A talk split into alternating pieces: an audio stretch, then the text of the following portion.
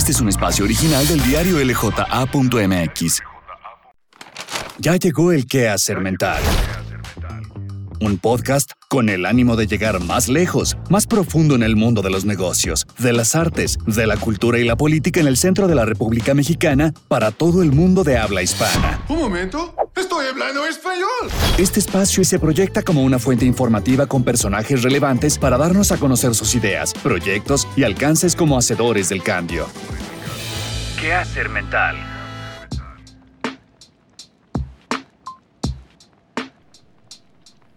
Hola, ¿qué tal? Bienvenidos al Quehacer Mental. Este es nuestro primer episodio.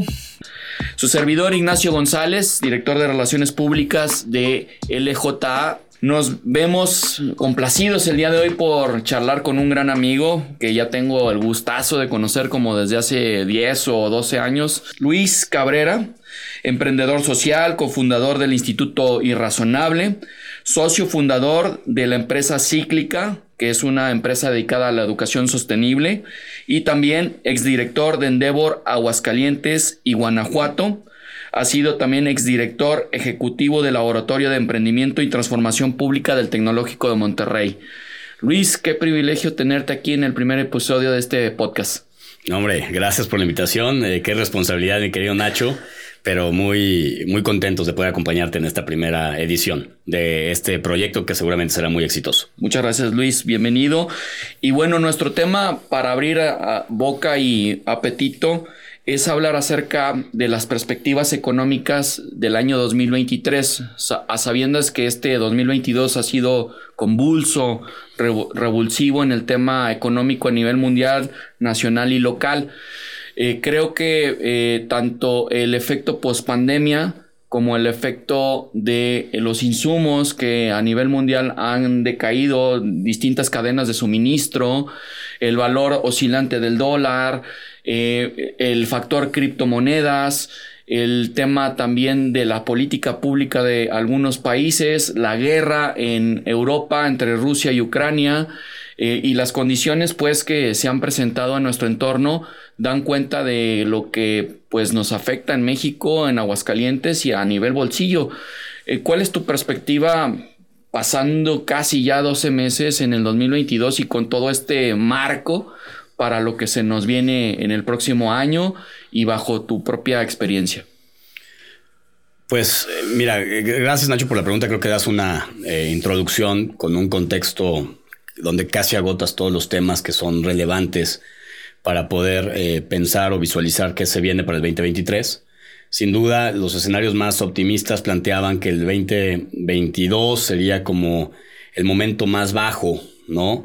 En el proceso de recuperación post-pandémico, pero evidentemente con el nuevo contexto que tú ya bien mencionabas de la guerra entre Rusia y Ucrania, eh, pues se generan nuevos escenarios que, sin duda tienen también, eh, junto con los ya conocidos por la reestructura logística mundial derivada de la pandemia y el cierre de, muchas fronteras, que, impactó eh, a bastantes industrias de manera puntual, como los, en el caso de Aguascalientes, el tema automotriz, ¿no? que significó evidentemente paros y demás, pues hoy este nuevo componente pues no deja de, de digamos, de emerger la, recuperación como se hubiera pensado para estas alturas de, del mundo.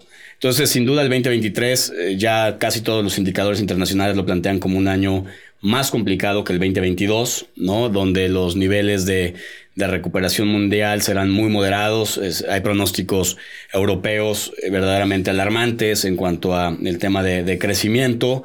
Eh, Estados Unidos lo mismo, además con el contexto político que ya lo platicaremos tal vez un poco más adelante, que, que es un factor adicional que se suma tanto en México como en Estados Unidos para el contexto del 2023. Eh, y bueno, México no es la excepción, ¿no? O sea, creo que México se ha vuelto en la narrativa política y económica como el, el, el, país del próximo año, ¿no? O sea, como que siempre el próximo año somos optimistas respecto a que será mejor que el anterior, pero la verdad es que hoy los indicadores dicen que estaremos creciendo a tasas entre el 1.2, 1.7% y que quizás será hasta el 2024 cuando empecemos a ver niveles de crecimiento semejantes o ligeramente superiores a los que traíamos en el 2017, ¿no? Entonces, pues realmente estamos hablando casi de un sexenio perdido en materia de crecimiento económico por distintos factores. Y desde luego el gobierno federal con estos megaproyectos que ha emprendido ya desde el principio del sexenio y con, pues digamos, eh, una perspectiva poco halagüeña en el sentido que o no se van a terminar o no van a funcionar. Ya lo vemos con el aeropuerto de Santa Lucía, ya lo vemos con la refinería de Dos Bocas y ya lo vemos con el tren Maya.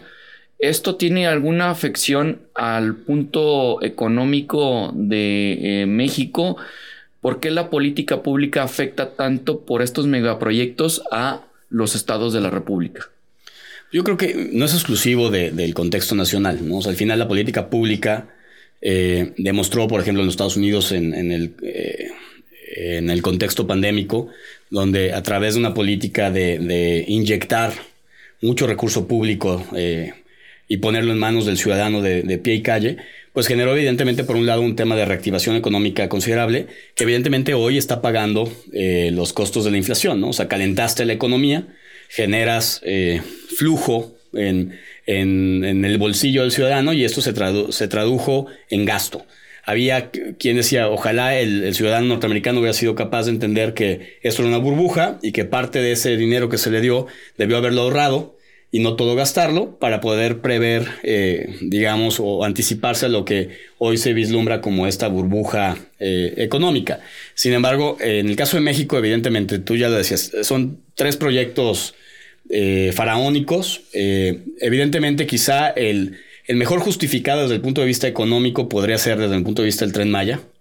Eh, sin embargo, evidentemente con, como ambientalista, eh, con, yo creo que se hizo con las patas, eh, se pasaron por alto muchas, muchos estudios que se tendrían que haber realizado previo a la realización y materialización del mismo, pero sin duda un proyecto con la intencionalidad de, brindar conectividad a, en este caso, la península, porque ni siquiera es un proyecto del, del sur eh, suroeste mexicano, que es la parte más eh, lastimada económicamente de México, que muchos ha dicho, ¿no? Esto es un tema de, tratar de llevar oportunidades y, equidad económica a las zonas más afectadas, pues la verdad es que si esto fuese cierto, el proyecto se hubiera hecho en Oaxaca, Guerrero y eh, Michoacán y Chiapas, ¿no?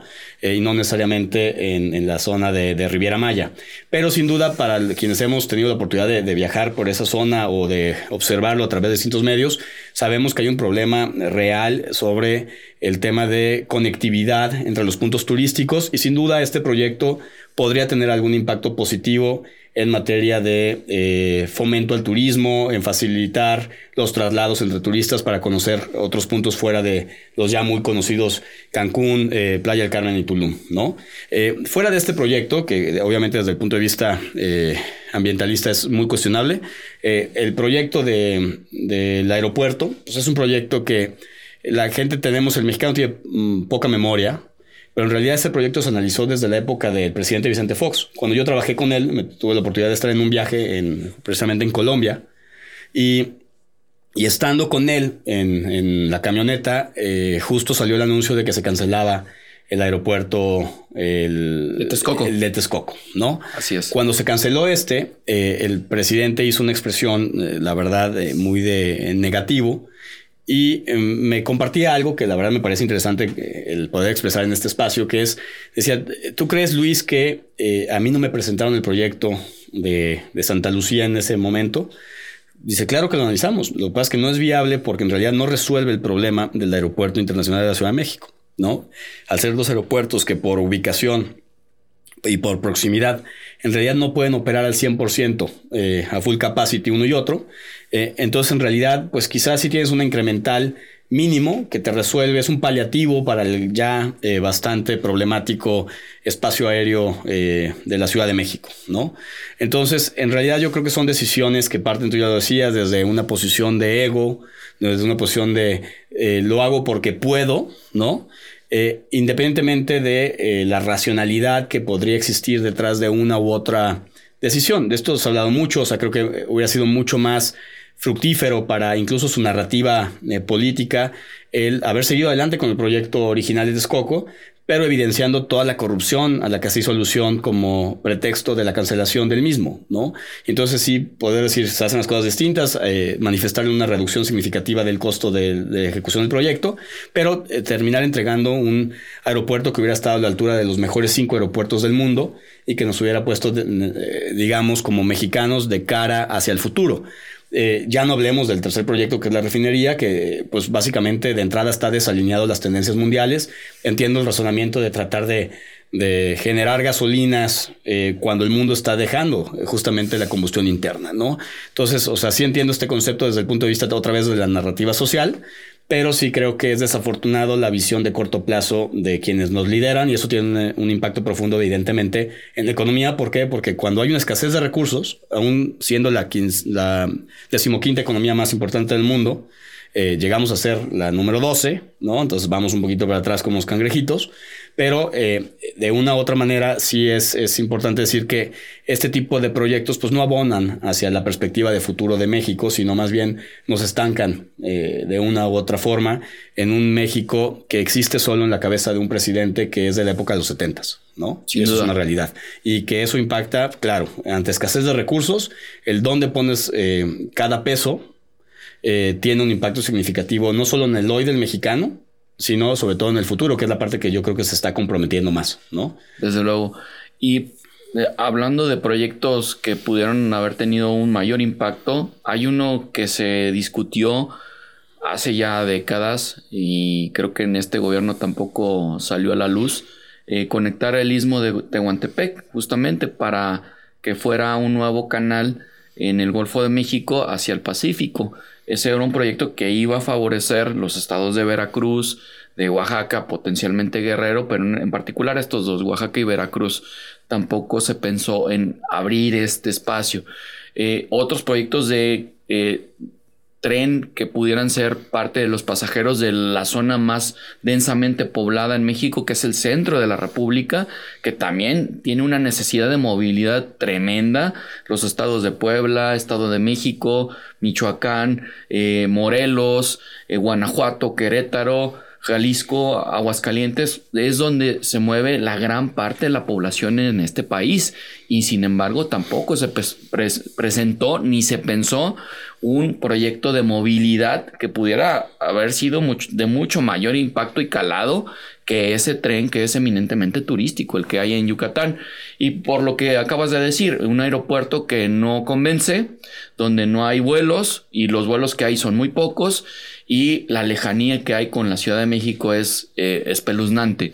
Eh, entonces más bien se parece a un tema de caprichoso, un tema de querer porque puedo, como lo has dicho, y que nos afecta ostensiblemente a todos. Pero ahora, ese es el papel del gobierno, el papel del empresariado, porque finalmente también venimos de otros gobiernos de distintos colores que también tenían pues sus canonjías y sus preferencias con algunos grupos en el país.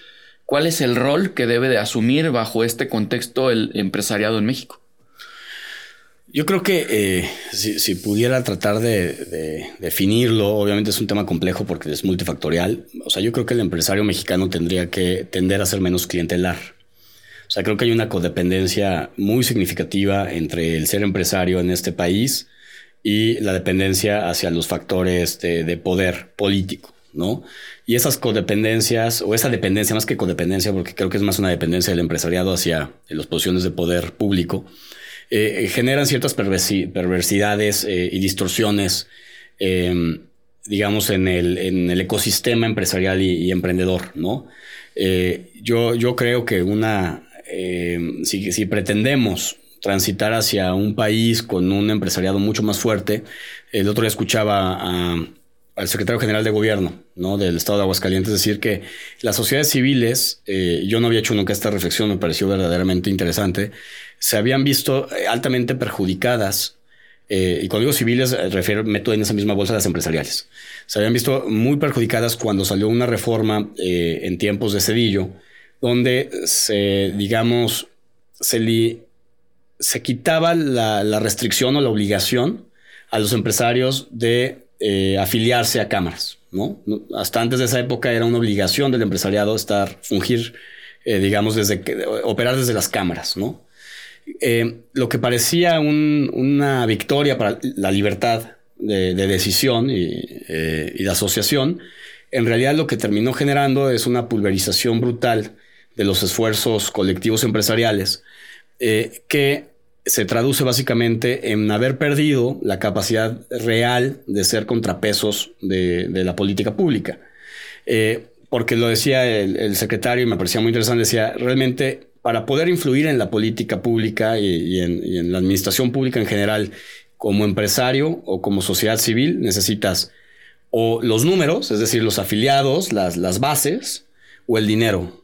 Y eh, el empresario que tiene el dinero no necesita la, asociación, porque puede sentarse en la mesa simplemente porque tiene el dinero. Sin embargo, el que no tiene el dinero necesita la asociación. Y en el momento que la asociación no fue obligatoria, un grupo importante de, empresarios decidieron no, agruparse, trabajar de, manera, digamos, independiente, eh, pero otro grupo empezaron a eh, asociarse y ante descontentos empresariales empezaron a pulverizar el poder de las asociaciones, generando nuevas eh, asociaciones derivadas de estas decisiones empresariales, ¿no? Y esto al final lo que está manifestando es una pulverización de los liderazgos que representan hoy a poca gente, y, eso te, quita cierto forcejeo o capacidad de forcejeo con, con, la política pública, con el administrador público en general, ¿no? O sea, más allá de hablar del político. Eh, entonces, yo creo que ahí hay un, tema a reflexionar, o sea, veo un, empresariado que también, por otro lado, eh, apuesta poco por la innovación, eh, un empresariado que sigue siendo muy tradicional, es difícil. Rentista de alguna manera. Sí, sí, sí, sí. Tradicional. Conservador, ¿no? Cuidando sus propios intereses sin ser horizontal, sino más bien vertical. Yo creo que también atiende, o sea, cuando platica, seguramente eh, pasaba con, tus mayores, ¿no? Yo recuerdo a mi padre, mi padre tiene muy, muy claro que son la generación de las crisis económicas de este país. Entonces, evidentemente hay un miedo eh, significativo en esta generación que ha tratado de eh, minimizar la volatilidad, ¿no? De, del patrimonio que han ido generando a través del tiempo, poniéndolo justamente en negocios que se traducen en tierra o piedras, ¿no? O sea, de una u otra forma. Eh, sin embargo, pues esos son negocios que, si bien son seguros, em, fomentan poco el crecimiento económico exponencial de, cualquier región, ¿no? O sea, hoy yo creo que las, em, los casos de éxito internacionales más notables, por ejemplo, Singapur, eh, Corea del Sur, eh, Taiwán, ¿no? O sea, pues están basados básicamente en desarrollo de empresas de base tecnológica que se subieron a la ola de la digitalización, ¿no? Y de la desmaterialización de los modelos de negocio para eh, tratar de llevar sus productos y servicios de una manera más eficiente y masiva a un costo que en realidad no depende de cuántas veces lo vendes, ¿no? Que ese es un tema del paradigma, yo creo, del negocio tradicional, ¿no? O sea, aquí hay correlaciones entre cuánto produzco, cuánto puedo vender, cuando quizá el paradigma de, los modelos exponenciales digitales, pues están basados completamente en otra cosa. Eh, yo creo que esa tendría que ser la apuesta. Al final del día, eh, algo que yo en lo que verdaderamente creo es que el emprendimiento y la innovación deberían ser los dos principales motores o herramientas de eh, movilidad social en este país, ¿no? Y para que eso suceda, tenemos que poner en la psicología social que el emprendimiento es una alternativa asequible y que no se vuelve nada más un, eh, ¿cómo decirlo? Un, un privilegio de niños ricos que cuentan con una red de soporte económico suficiente que les facilite emprender. Desde luego. ¿No? Ahora, eso, eso yo creo que se borró en la política pública federal en, este sexenio y que creo que se venía haciendo no como se debía, pero por lo menos mejor que hoy. Eh, en los últimos, sí, existía. Hoy no existe. Hoy escuchabas al presidente Fox hablar de los changarros, después Calderón hablaba del fondo PYME y el fomento a las pymes, después eh, venía el Instituto Nacional del Emprendedor en tiempos de Peña, y hoy eh, sería interesante lanzar el reto, ¿no? A los que nos escuchan, que buscaran cuántas referencias en la narrativa presidencial existen hacia el concepto de emprendimiento. Cero. O emprendimiento al interior de un partido político, pero en realidad no en la economía de este país. Ahora, y por último, Luis, también otro factor que es económico, pero también ideológico y formativo es la academia. Eh, no dije nada al respecto a tu eh, gran formación como profesor y también esa gran responsabilidad de estar frente a grupo. Pero la academia también tiene un factor preponderante para el cambio y para empujar la perspectiva del crecimiento en este país. ¿Qué, debiera hacer la academia eh, a nivel profesional, a nivel licenciatura, para también subirse a este gran reto de la economía nacional? Yo, creo que tendremos que empezar todavía antes, ¿no? Eh, o sea, creo que a veces ya la licenciatura pudiese ser eh, un momento ya tardío en la intervención eh, para sembrar espíritus emprendedores, ¿no? O sea, creo que la mejor forma de utilizar la, la educación hoy como un catalizador de desarrollo económico es que la educación misma se vuelva esta palanca de dinamización ¿no? de los ecosistemas emprendedores nacionales, porque en la medida que sigamos alineando nuestros planes de estudio de las universidades tecnológicas, por ejemplo, o de las universidades, eh, cualquiera que éstas sea, públicas y privadas, a eh, ser proveedoras de talento de la industria preestablecida en la región o con una orientación a desarrollar talento alineado a la estrategia de atracción de inversión, ¿no? Creo que, creo que es necesario, pero no es suficiente. Y creo que si solo enfocamos los esfuerzos ahí, estamos perdiendo la gran oportunidad de fomentar el desarrollo empresarial desde el talento local, ¿no? Ahora, para que esto suceda, pues necesitamos crecer la base de personas que creen que puedan emprender. Eh, también el, transmitir un mensaje muy, muy realista eh, del emprendimiento como algo que es muy difícil, eh, algo que dice esta frase que un emprendedor es aquella persona que está dispuesta a vivir una cantidad eh, significativa de años como nadie quisiera hacerlo para vivir el resto de su vida como muy pocos podrán lograrlo. Nadie te habla del camino del emprendedor. Eh, en realidad yo creo que la principal característica de un emprendedor está justamente en su capacidad de resistir el no, el, fallar, ¿no? Y, creo que culturalmente tenemos que trabajar mucho desde las universidades, desde las primarias, secundarias, prepas, en uno, romper el paradigma del fracaso. O sea, eh, fracasar es igual a posibilidad de aprendizaje. Eh, eh, así tendría que ser culturalmente, ¿no? Si seguimos viendo fracasar es igual a soy un tonto, entonces estamos generando desincentivos a la experimentación. Y por el otro lado, el, evidentemente, generar las plataformas de soporte, tanto públicas como privadas, para que quien decida emprender encuentre, pues, facilitadores ¿no? económicos, de asesoría, eh, que les permitan minimizar el riesgo de fracaso ¿no? y maximizar evidentemente el potencial de, éxito de sus iniciativas. ¿no? Entonces, o sea, sí creo que la academia tiene que ser esa, esa palanca de dinamización, pero en conjunto con una política pública orientada al fomento del emprendimiento y con un cambio de paradigma a nivel empresarial orientado a la generación de valor sostenible y sobre todo eh, alineado a las tendencias futuras de, consumo y de base tecnológica, ¿no? O sea, eh, yo creo que ya necesitamos cada vez menos negocios eh, sin, sin, demeritarlos, ¿no? Que vendan mermeladas y, chiles en vinagre. Claro, sí, y que haya mm, no solamente emprendedores, sino también un ecosistema que permita la o facilite que estos emprendedores vayan mucho más allá de lo local y que también tengan eh, unas herramientas que provean pues otros negocios, que haya un mercado y que se busque expandirse más allá de una zona específica de la ciudad, también es importante como para poder eh, empezar a hacer cosas diferentes. Y estoy de acuerdo, eh, no, no necesitamos llegar hasta niveles profesionales, tenemos que empezar desde las bases desde cómo está preparado el profesor que está en primaria. O sea, cómo, los, cómo, cómo están los programas dictándose en las aulas en la primaria. Habría que revisar eso en las públicas y en las privadas. Y después, qué está pasando en casa para que, que, ese fomento no solamente sea en la academia, sino que se transmita también en el hogar, en la familia, en los vecinos, en los amigos. Y también yo creo que también hay que decir un punto, Luis, eh, que no es para todos. Es decir, hay quienes sí tienen el fuelle, el pundonor, la capacidad de la garra, quizás el contexto para poder emprender, pero no todos pues, pudieran llegar a ese lugar de emanciparse de su casa o liderar una iniciativa eh, empresarial. E, eso también tendríamos que acotarlo un poquito en el sentido de que sí se habla mucho del emprendimiento, pero también es para quien entiende cuáles son las condiciones y tiene cierta formación y, ¿por qué no?, hambre.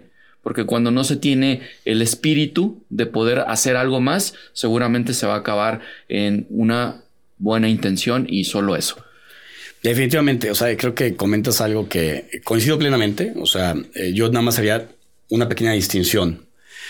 O sea, definitivamente a 14 años de enseñar emprendimiento, me queda claro que no es para todos, o sea, lo que tú dices es, eh, sí es fundamental entenderlo, pero sí creo que hay mucha menos gente tratando de emprender que la que podría ser emprendedora.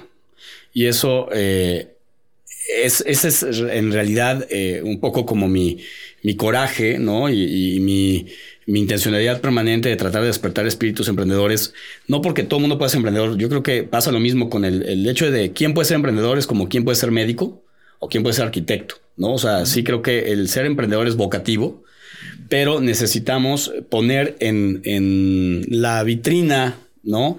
De, de las ocupaciones humanas el emprendimiento como una alternativa válida, eh, deseable para cualquier sociedad, ¿no? Pero también para cualquier niño, independientemente de su origen eh, económico o sociocultural, ¿no? O sea, hoy el emprendimiento sí ha sido principalmente restrictivo de las clases medias, altas y altas de este país y en todos los países. Hay una tesis del Harvard Business Review que justamente decía eso, ¿no? Los, emprendedores no son superhéroes, solo son niños ricos con una red de soporte. Eh, eh, cuando en realidad yo creo que eh, el trabajo debería estar en permitir que cualquier ser humano, independientemente del código postal al que pertenezca, vea el emprendimiento como una profesión digna y de altísimo impacto social y económico. Sin duda alguna, pues con esto damos por concluida nuestra entrevista, nuestro primer episodio. Muchas gracias Luis por estar aquí en esta aventura de nuestro programa y pues será un placer volvernos a encontrar seguramente para hablar de este y otros temas que nos son familiares y sobre todo que nos convocan hacer mucho más desde nuestras posiciones y sobre todo que eh, eh, después de haber conversado sigamos trabajando por el bien de nuestra localidad. Gracias por estar aquí. No, hombre, gracias a ti por invitarme y quedo a tus órdenes como siempre. Encantado de poder conversar con Luis. Nos despedimos de nuestro podcast y nos vemos en nuestra próxima edición, en nuestro episodio número 2. Hasta pronto. Escuchas del qué hacer mental. Es hora de despedirnos. Nos vemos en el próximo capítulo para volver a charlar del mundo de los negocios, de las artes, de la cultura y la política en el centro de la República Mexicana. Este es un espacio original del diario LJA.mx.